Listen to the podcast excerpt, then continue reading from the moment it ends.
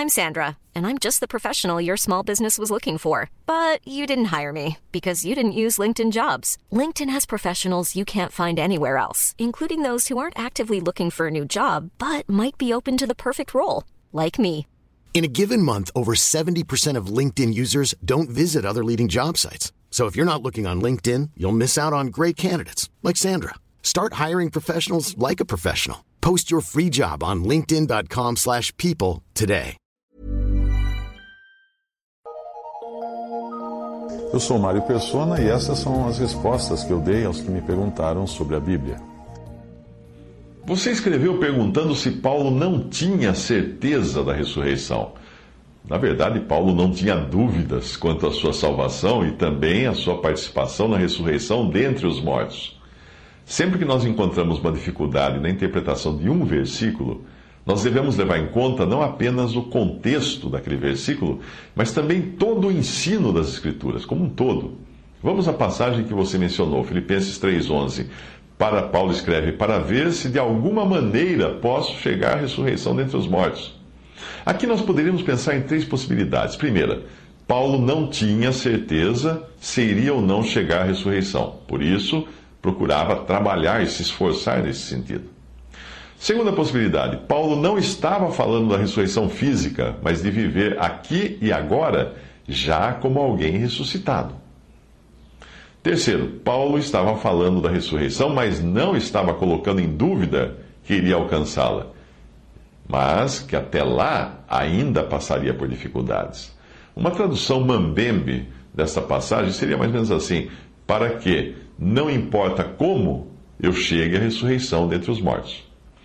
A opção 1, a alternativa 1, seria contrária a todo o ensino que nós encontramos em outras passagens das Escrituras. Portanto, ela pode ser descartada, ou seja, de que Paulo não tinha certeza se iria ou não chegar à ressurreição e por isso ele se esforçava para chegar à ressurreição. Pelos outros ensinos, nós podemos uh, descartar essa opção. Uh, Paulo tinha sim certeza de chegar à ressurreição, ele só não sabia por que meios isso ocorreria.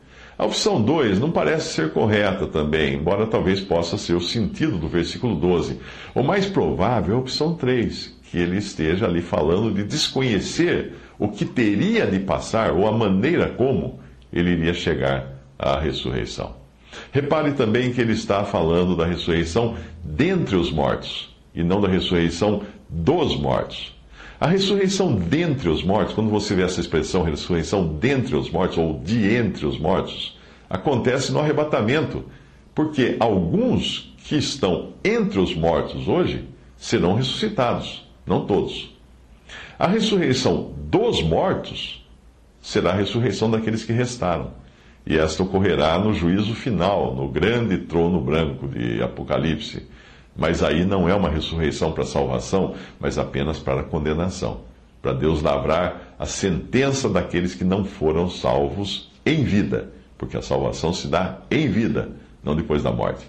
Filipenses 3,12: Não que já a tenha alcançado, Paulo diz ou que seja perfeito, mas eu prossigo para alcançar aquilo para o que fui também preso por Cristo Jesus.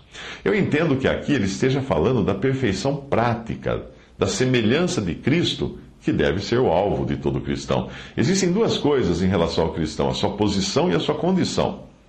Posicionalmente falando, o crente já está completamente salvo, ressuscitado com Cristo e habitando já nos lugares celestiais em Cristo Jesus, porque é lá que ele está.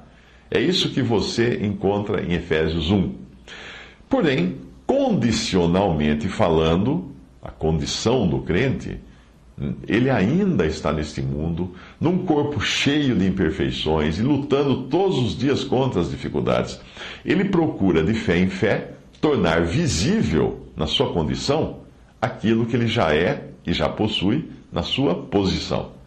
Uma ilustração disso é um rei no exílio, eh, que recebe então notícias de que os seus súditos conseguiram vencer o inimigo que usurpou o seu trono lá na sua terra natal.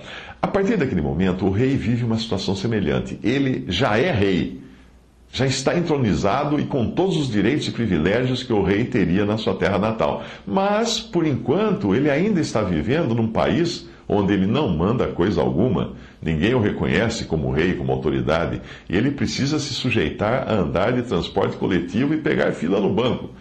O que separa essa condição da sua posição é apenas a viagem que ele terá de fazer de volta ao seu país de origem. Assim que ele chegar lá, tomará posse de tudo o que já era seu de direito, ainda quando ele já, ainda estava no país do seu exílio. Isso tem a ver ah, com a santidade prática e a santidade absoluta. Um crente já é santo, já é santificado por Cristo Jesus.